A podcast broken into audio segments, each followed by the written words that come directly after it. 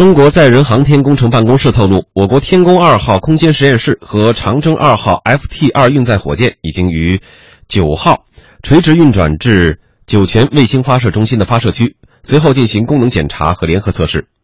天宫二号任务计划九月十五号到二十号择机发射。我们来听央广记者马哲的报道。九日上午，承载着长征二号 FT 二运载火箭与天宫二号空间实验室组合体的活动发射平台驶出总装测试厂房。火箭顶端乳白色的整流罩内就是八吨半的天宫二号。活动发射平台平稳行驶约一个半小时后，将天宫二号和火箭的组合体垂直转运至发射区。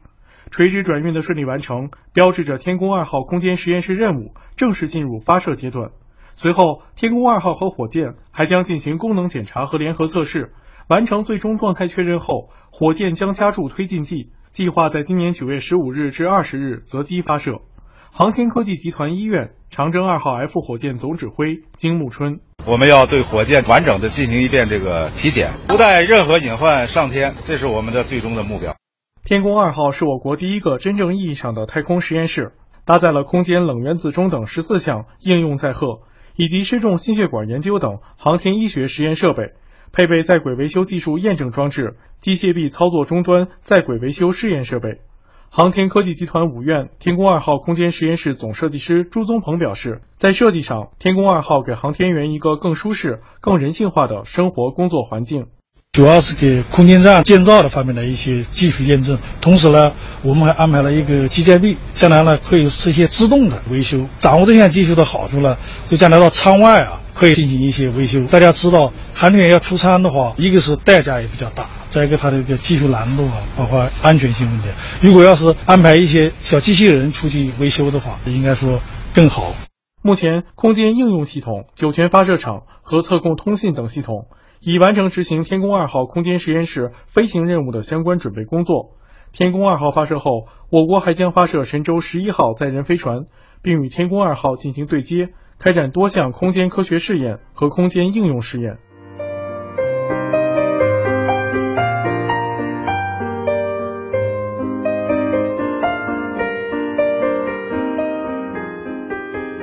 那么刚才我们听到的新闻是中国载人航天工程办公室的一条消息：我国天宫二号空间实验室和长征二号 FT 二运载火箭已经于昨天垂直运转到了酒泉卫星发射中心发射区，随后呢将会进行一系列的功能检查和联合测试。天宫二号任务计划九月十五号到二十号择机发射，那么届时呢，中国之声也将会进行全程的直播。呃，相关的内容我们也做了一些。啊，就是说到这个实验室哈，原来美国呢有一个叫做 Skylab 的，也是这个天空的实验室。呃，这个 Skylab 啊是在七九年的时候坠回到地球了，他做了很多研究啊，包括有太阳物理、地球资源、生命科学、材料科学、学生项目，还有其他的一系列的实验。一些成果呢也是被认为是人类历史上最为成功的空间探索的收获。也就是说呢，有一些实验。即便您在地球上做一百次也没用，没准是在太空实验室里一次就可以收获成果。那么说到天宫二号呢，是我国第一个真正意义上的太空实验室，搭载了空间冷原子钟等十四项应用载荷，以及失重心血管研究等航天医学实验设备，配备在轨维修技术检检验装置、机械臂操作终端在轨维修实验设备，开展空间空间科学以及技术实验。垂直运转的顺利完成，也标志着天宫二号空间实验室任务已经进入到发射阶段。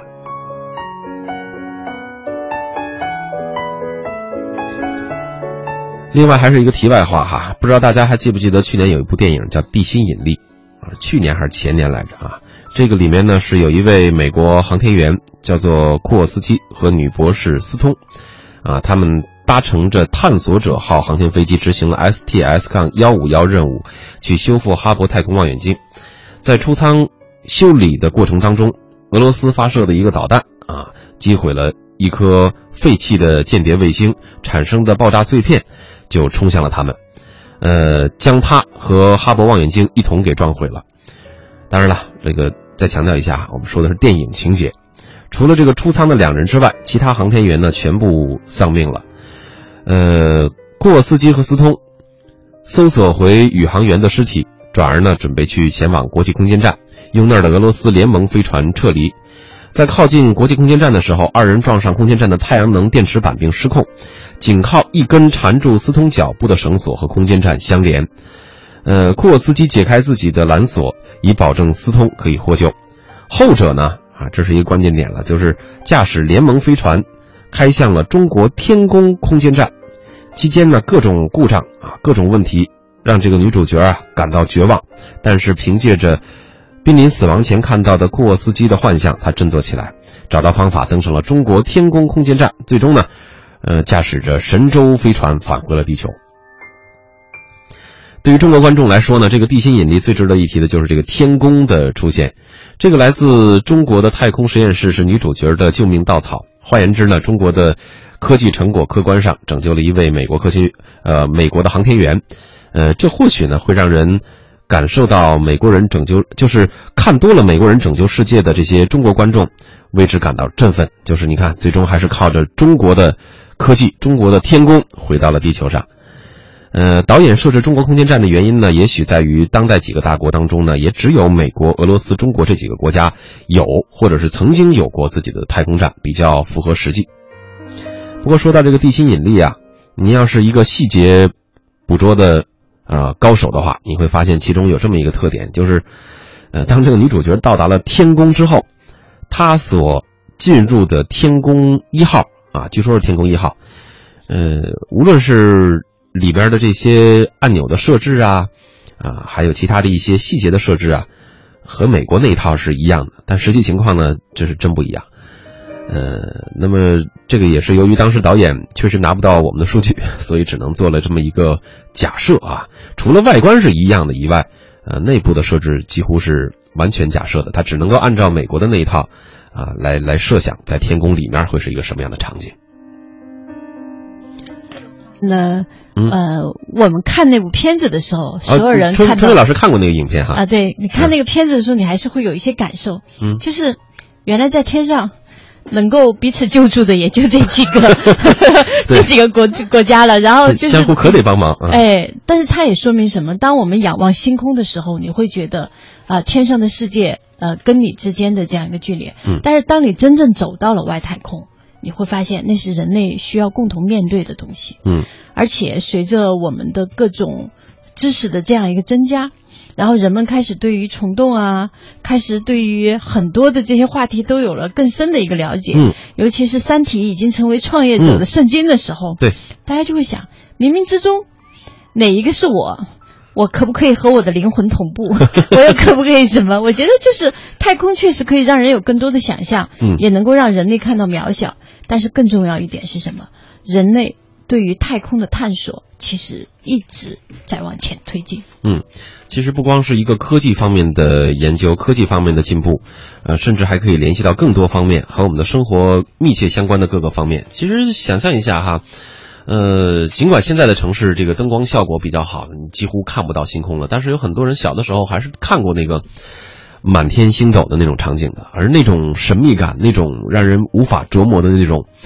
呃，深邃的感觉，也让很多小朋友对这个嗯外太空产生了强烈的兴趣，也就诞生了很多小的时候曾经有过这种幻想、有过这种理想的呃这些小的应该叫做有成为宇航员理想的小朋友们，呃是是将来的一个研究方向。我知道有很多很多这个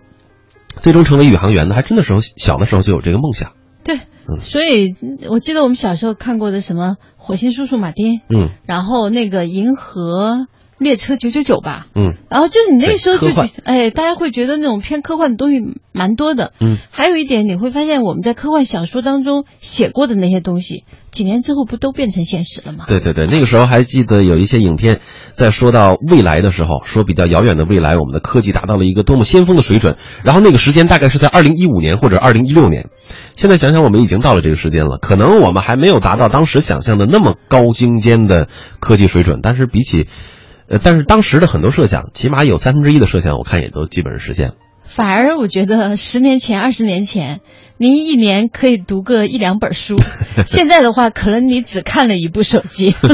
这个给不读书也找了借口哈。呃，季老师，呃，小的时候有没有在仰望星空的时候产生对于外太空的一些呃幻想、梦想这一类的？嗯，想象过。我记得那个时候，我小的时候曾经去北京天文馆，嗯，看过那个，就是它有一个那种球幕，嗯，对，就是就是变得天会黑，然后就会出现各种各样的星空。然后那时候就在想，呃，那个星空上会不会住着人呢？然后人如果进入到太空会是什么样子的呢？还有包括说这个。呃，后来看了很多的电视剧啊，什么什么之类的，就是就是刚刚那个马丁叔叔那个我也看过，然后这只证明年龄相仿，也对，应该是算是年龄相仿吧。然后总而言之，就是你那个时候就会。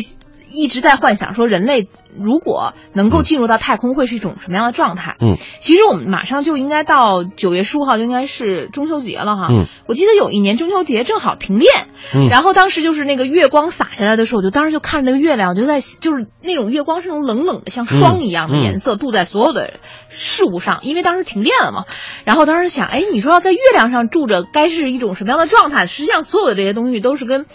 都是跟呃都是跟太空是有关系的，嗯，而且还有一个，那个时候就在想，那时候还在想，就是说，呃，人呢，如果能不能够移民移民到这个这个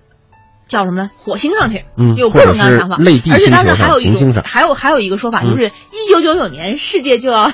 当时有那么一个，就是千禧年的那个什么，就是一九九九年这个世界就要毁灭。当时想，那就得去太，就移民到太空。当时有好多好多类似于这样的一种假想啊说法呀，就就是让那个时代，就是让我的童年或者说青年时代都会变得就是非常的充满了幻想。其实一个人能够仰望天空是一件。并且能够看到星繁星的时候，是一件非常非常快乐的事情。但是你你现在发现城市的灯光已经让你很难看到这种星空了，嗯，就你基本上很难看到星星。嗯，我记得现在等我长大了之后，真正能够看到星星、看到满天繁星，并且留下深刻印象的只有两次，一次是在草原，一次是在海上。嗯，就这两次你是能够看到星，就是满天的繁星。然后剩下的时间段，就基本上你就没有办法看看。看到星星，因为这个城市的灯光就会影响到你看星星。嗯，而且我觉得，嗯呃，后来就会有什么所谓的流星雨啊，等等等等之类的。反正总而言之，我们一直在在梦想着太空的这个时代。就是我所讲的这所有的故事，都是跟太这个呃太空时代是有关系的。但是当我真正去研究它的时候，或者看一些书籍的时候，其实太空是一个。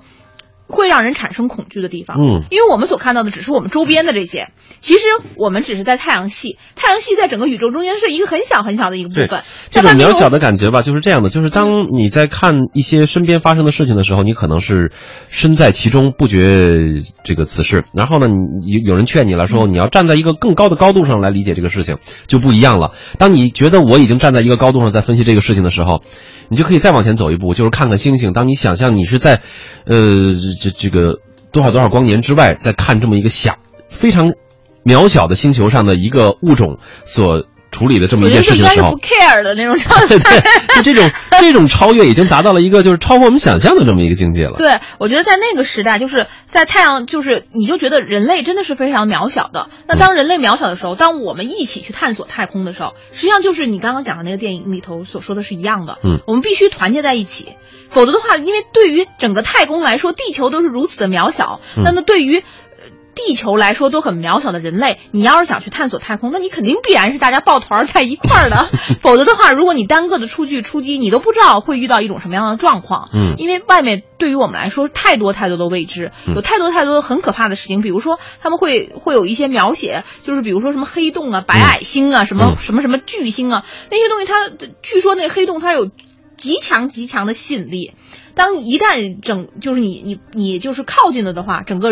就是说整个的别说人了，就是包括这个光线都会被光线都会被吸它是以原子态形式存在。对对对，你想那个时代，就是如果我们就是走进太空，如果我们把太空比作一个海洋的话，嗯那恐怕那样的一大片海洋中间，处处都充满了嗯危险，充满了吞噬你生命的可能性。嗯所以在那个时候，你就会觉得人类真的很渺小，嗯而我们要团结一致的去探索外空。看，我们一开始说的好像是一个科技话题，但是随着话题的延伸，我们已经开始进入到哲学阶段了。而且最主要是暴露了自己的 年龄，然后大谈了自己的小时候的一个梦想。嗯好歹我们那时候还是从书上在看，嗯，现在的孩子们已经都可以用三 D 啊 我觉。得春瑞老师今天对于手机啊 什么这个科这个科技这个时代所有的一些科技是非常有点抵触情绪的哈。没有，我是觉得我花在上面的时间太多了，我不断的在反省自己。